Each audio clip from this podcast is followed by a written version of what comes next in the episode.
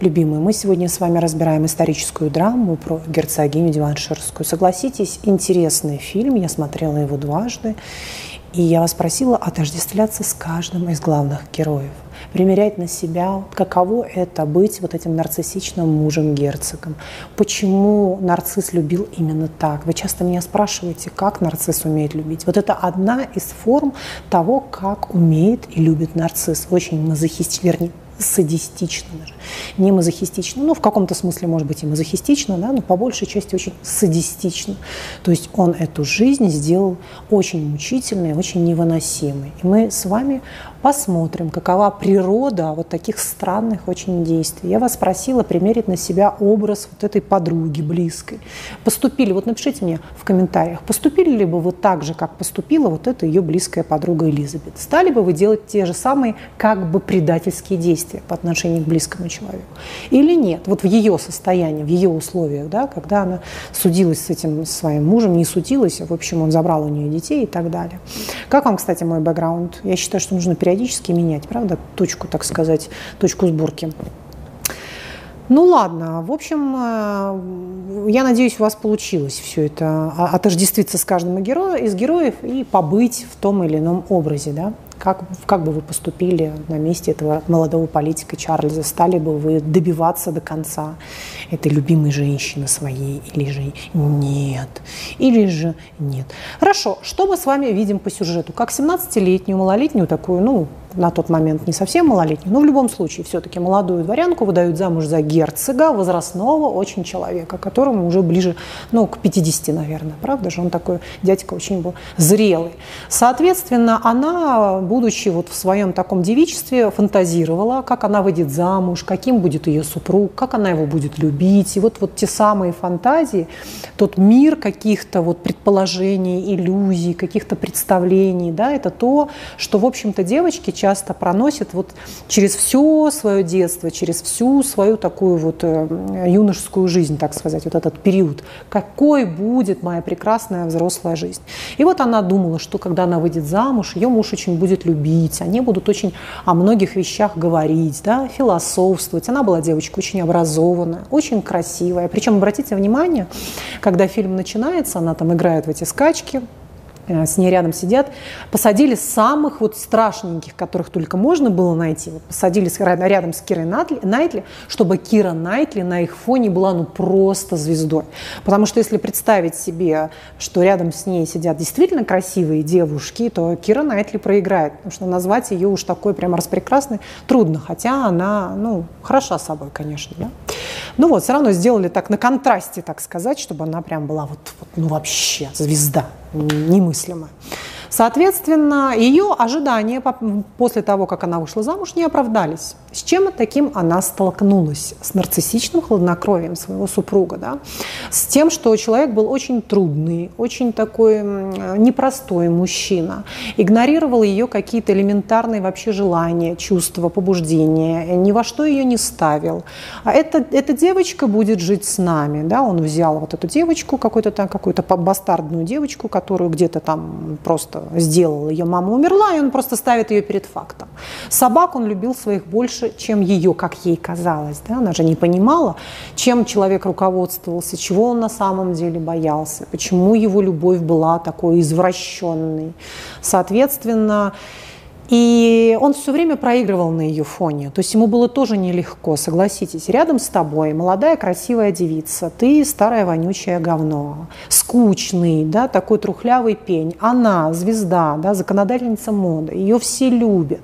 Она такая игроманка, умеет красиво философствовать, разбирается в политике, на любые темы просто, э, в общем, ну, безумно интересная, харизматичная девушка. И быть рядом с такой, вообще затеряться в ее тени для нарцисса, ну, это самоубийство, это, это что-то очень-очень неприемлемое. И поэтому это, конечно, было для него тоже очень тяжко. А она же этого не понимала.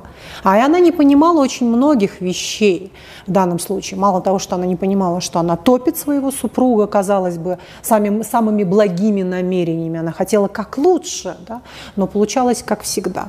И следующая роковая ошибка, которую она сделала, это сближение вот с этой подругой, да, вот с этой другой девочкой, другой дворянкой, которую она, так сказать, под крыло себе подмяла, забрала, в силу того, что она жила в этом огромном дворце наша герцогиня, в силу того, что не было близких людей. И даже мать не могла разделить ту боль, да, которую она имела в отношениях с этим садистичным супругом. Мама ей говорила, ну ты потерпи, да, мама просто продалась с потрохами. Она вот сделала, что вот моя дочка герцогиня, вот и пользовалась всеми этими благами, так сказать, которые сулит ей это прекрасное замужества да, ее дочери. Соответственно, она не могла разделить эту боль вообще ни с кем.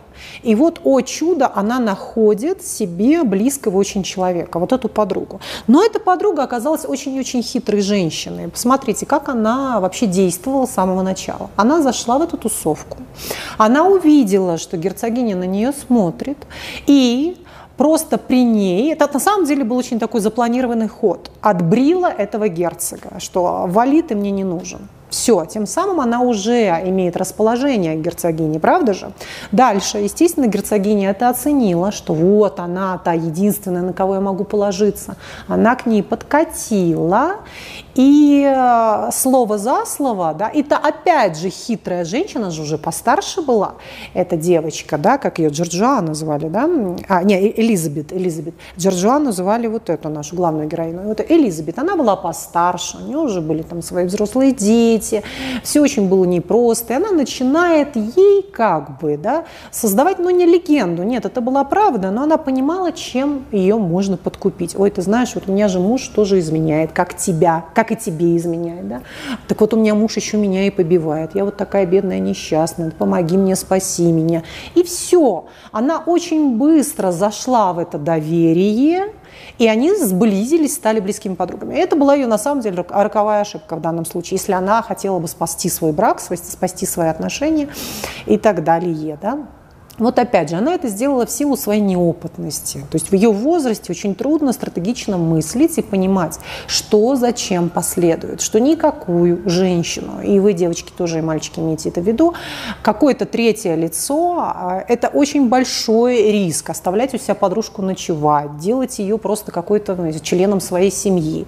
Это очень и очень опасно, тем более, если речь идет о какой-то красивой женщине, а Элизабет была женщиной красивой. Но ты же видишь, что изначально твой муж положил на нее глаз. Зачем ты его провоцируешь? Зачем ты это делаешь? Но нет, она создает вот эту какую-то, ну, она что ли создает благоприятную обстановку для того, чтобы вся эта измена процветала буйным цветом, и она таки стала этой второй женой. Но она сделала для этого все возможное, правильно? Соответственно, вот таким вот образом. Сейчас мы постепенно подойдем ко всем нюансам. Относительно это Элизабет. Во-первых, что хочется сказать. Она была в таких условиях, где ей надо было выбирать, быть хорошей или быть плохой, но при этом быть близко со своими детьми. Все. И она продумала такой стратегичный, хладнокровный план, э, как для нее будет оптимально, как ей максимально быстро забрать своих детей, э, просто моментально разобраться с этим мужем-абьюзером, как красиво, сладко жить, жить и вообще а, получить статус жены, да, и тоже стать герцогиней впоследствии. Она же тоже стала герцогиней, она вышла замуж за него официально. Соответственно, если там в фильме ничего, если в фильме Потому что в конце, когда фильм закончился, по крайней мере, вот что-то такое сказали. Поправьте меня, если я сейчас ошибаюсь. По-моему, она вышла за него замуж, ей тоже дали вот этот статус герцогини. Соответственно, вот такой момент э, важный очень. Поэтому тут трудно сказать, да, вот хорошо она поступила или плохо. И вот к вопросу хорошо и плохо, для своих детей она поступила хорошо, вроде бы она спасла их, дала им красивую жизнь, но для своей близкой подруги вроде как она поступила плохо. И опять же, поступила ли она плохо или все-таки она помогла ей разделить, да, она являлась каким-то буфером, каким-то звеном, потому что она все равно всегда была на каких-то вторых ролях. Ведь когда они сидели между собой, герцог и герцогиня, был такой длинный столик, помните, и вот они сидят на своих ключевых позициях. Она всегда сидела, вот эта Элизабет, ну, посерединочке, она была, так сказать, на, все равно на таких задворках. Вот и все. А, дальше вот относительно самого герцога. Я хочу остановиться на нем. Для меня это самый интересный персонаж в этом фильме. Очень такой харизматичный и сам актер очень сильный, да, многогранный довольно. Он играет этого герцога. Давайте посмотрим природу нарциссизма. Что на самом деле, чем он руководствовался? Почему он вообще, почему он себя так вел? Помимо того, что он являлся просто тенью рядом с этой эффектной, яркой женщиной, да, которую любили все, и она была, в общем-то, на слуху. То есть бесконечные сплетни. Ну, в общем, э, только что какой-то там бомж не перетирал косточки этой герцогини, насколько она была прекрасна. Да? Было трудно для нарцисса находиться рядом с такой женщиной. И еще парадоксальным образом вот что делает нарцисс. Я буду держать тебя, моя любимая женщина, на вытянутой руке для того, чтобы никогда не поранить свое сердце. Никогда. Я не готов разрешить себе испытывать эту любовь. Это сильное-сильное чувство. Вот к этой Элизабет, да, Пусть она будет рядом со мной, я не буду над ней издеваться, ведь он же над Элизабет не издевался. Это стала его нормальная обычная жена, которая должна была быть. Она была ему как родственница, как подруга, да, она была ему, не знаю, как сестра, как мать. То есть вот она близкая женщина, и он вообще над ней не издевался, и все, есть и есть, он нормально с ней функционировал. Но как только нарциссичный герцог почувствовал угрозу, а вот в этой женщине, в своей герцогине, молодой жене, он ее почувствовал, что он может очень сильно пораниться нее, что он просто какой-то старый, дряхлый, ничтожный, как будто бы он и глупый, и недостаточно эффектный, красивый, интересный. Но, в общем, он недостаточно, и что она не сможет его любить по-настоящему, а если и полюбит, то в какой-то момент сможет ему изменить, что она разобьет ему сердце. В общем, она сделает что-то, от чего лучше сразу приберечь свое сердце. Вот лучше сразу ее вытянуть, на вытянутой руке удерживать, и периодически ее вот так вот побивать. Он же постоянно ее побивал да, психологически. Он постоянно ее уничтожал, затирал ее достоинство, он ее унижал. Очень изощренно, правда? Я люблю так, как я понимаю эту любовь. Соответственно, он, он и взять ее себе не мог, и отдать не мог, он ее любил. Да? Он вот, вот до конца ее дней, они же прожили вместе до конца ее дней, пока она вообще не скончалась, эта герцогиня. Соответственно, вот такая была у него мучительная по отношению к ней, и для нее в том числе, и для нее главным образом, потому что она ну, не понимала, что ей делать.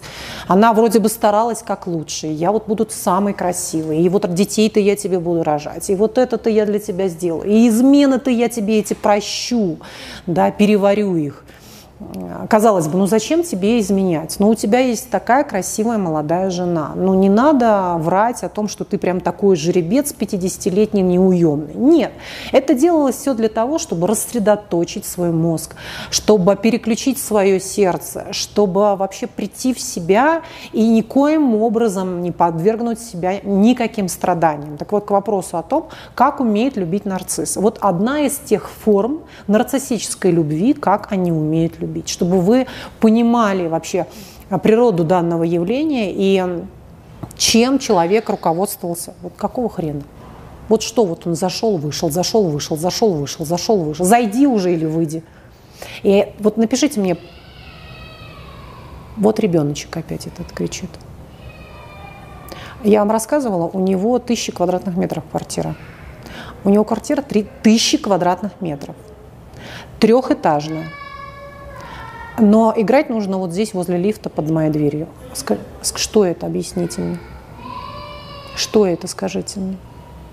Значит, первый этаж – это огромная у них кухня-столовая. Второй этаж – это спальни. Третий этаж – это бассейн, вертолетная площадка. Ёб твою мать, у тебя тысячи квадратных метров. Один ребеночек в семье. Но неужели ребеночку не поиграть в этих тысячи квадратных метров? Нет, у них всегда дверь на распашку, ребеночек бегает возле лифта и орет под моей дверью. И это просто невероятно. Понимаете? Ну ладно, вроде лифт вызвали, уже сваливают. Короче говоря, все, эти вещи мы с вами разобрали, мы с вами понимаем, да, откуда что может происходить. Дальше, давайте буквально два слова. Ну, мамочка, про мамочку не буду, на мамочке я не буду останавливаться, потому что, ну, она продалась с потрохами как ей казалось, она делала все лучше. Давайте два слова про этого молодого политика Чарльза, да, с которым у нее в дальнейшем закрутился такой роман. Ну, вот такой вот, как бы, она искала этой близости, что секс – это не только деторождение, да, это может быть и наслаждение, это могут быть и оргазмы, и любовь, и все, что может быть с этим связано. Но он оказался таким все-таки слабоватым, правда же? Он в силу своей молодости, ну, не получилось, в силу ее статусности, бодаться с ее герцогом бесполезно, тем более, что он его зажал по всем вообще фронтам, да, что он тебя и он у тебя заберет и все имущество, и лишит тебя вообще всех каких-то должностей твоих и так далее. То есть, ну, было трудно вообще. Изначально как бы он посягал на эту женщину, да, не смог устоять, но она ему, конечно же, не по зубам. И это было вообще сделать невозможно. И герцог ее не отпускал. Вспомните, когда она рожала ребенка, даже это не явилось причиной расстаться со своей женой. Да? Герцог не отпускал ее до последнего. Да не до последнего, вообще ее не отпустил. Все, да, я вижу, что ты нагуляла этого лягушонка, а сейчас ты его там где-то родишь в глуши и отдашь. Вот и все. И вернешься жить обратно ко мне. Вот такая была у них жизнь. В итоге как бы этот Чарльз оказался таким, ну вот, такой какой-то, я не знаю, разменной монеткой или что-то такое, вот, вот, вот как что-то, как будто бы, ну вот я это в жизни получила, у меня это в жизни было, хоть чуть-чуть, хоть вот, хоть вот на немножко, хоть вот сколько у меня получилось сделать этих встреч, получилось хоть как-то полюбить, быть любимой, вот, вот оно есть. Соответственно, сейчас, кстати говоря, изменять высокопоставленным людям невозможно. Если раньше, пожалуйста, в этих куларах там тебя может никто не застукать, какая-нибудь там прислуга может и не увидеть, да, в ночи там где-то в пресвечах, то сейчас у всех этих жен э, везде есть охрана, кругом стоит камера, и кругом зеваки, и никуда, при любом желании, э, у меня вот есть, например, подруги, которые повыходили замуж за очень таких влиятельных людей, политиков. И я вот смотрю и думаю, боже мой, среди этих подруг там были модели, девочки. Я думаю, ну вот модели, это такие стероидные персоны, которые очень любят зрители, аплодисменты, подиум, камеры, они любят вести свой инстаграм. И вот вдруг в один прекрасный момент она сталкивается с тем, что все, вот тебе золотая клетка, ты мне вот родила сыночка, дочку, и вот сиди, я не знаю, там, учи французский язык, играй на фортепиано, читай книжечки и не высовывайся. И вот смысл вот в этих деньжищах, вот скажите, ну какой смысл? Все равно он хитрющий, а все это оформит на какого-то там бабушек-дедушек, да, ну это ясное дело. Потом, ну ты не можешь показать, ты не можешь нормально, полноценно встречаться со своими подругами, ты не можешь полноценно показывать никому себя, на что ты способна. Ну какой смысл сидеть в этом бункере где-то, в золотом, и вот прозябать вот эту свою молодость. Ради чего? Вот ради того, что ты себе говоришь, а вот я вышла замуж за там мэра или вице там какого-то чего-то там. Понятно? На тот момент, в те времена, им, в общем-то, получалось, да, как-то изменять друг другу и даже рожать внебрачных детей. Но сегодня это вообще с этими ДНК-тестами и прочее. Потому что когда мы смотрим, например, что там герцог такой-то, вот у него было столько-то детей, не факт, что это дети были его, да, или короли, но не факт. Кто? Никаких тестов ДНК не было, никаких свидетельств этого не было. Его это ребенок, не его это ребенок. Поэтому вот и все. Что еще я хотела сказать относительно этого фильма? Хороший фильм, согласитесь, да? Очень такой, я вообще люблю, кстати, исторические фильмы, думаю, надо мне приехать куда-нибудь. Вот я была сейчас в Питере, можно было э, съездить в Петродворец, Петродворец, пофоткаться в этих костюмах. Но, по-моему, они уже подубитые, да, подубитые. Хочется вот такую хорошую, красивую, профессиональную фотосессию вот в этих прямо роскошных каких-нибудь костюмчиках сделать. Ну ладно, с этими, с этими дочурками никто не мог родить ему сына. Ну никто. И вот он так страдал, потому что вообще очень часто сын дает ощущение мужчине, что вот он вот, вот он мужик, родил сына, построил дом, все вот у него получилось, там кататься на лошади, завоевать три земли, там какие-нибудь 33 земли и взять себе. В общем, это что-то из разряда мужского самоутверждения, что, как сыновья, да, ну и в данном случае тоже передать по наследству вот свою фамилию, вот мой род, все то, что я нажил непосильным трудом, все то, что было нажито до меня. Это было очень-очень важно. У него это никак не получалось, это было просто его такое вот очень слабое место, да, как будто я какой-то щедушный, девочки вообще за людей не считались, что такое, что такое девочку родить, это прямо несчастье целое было.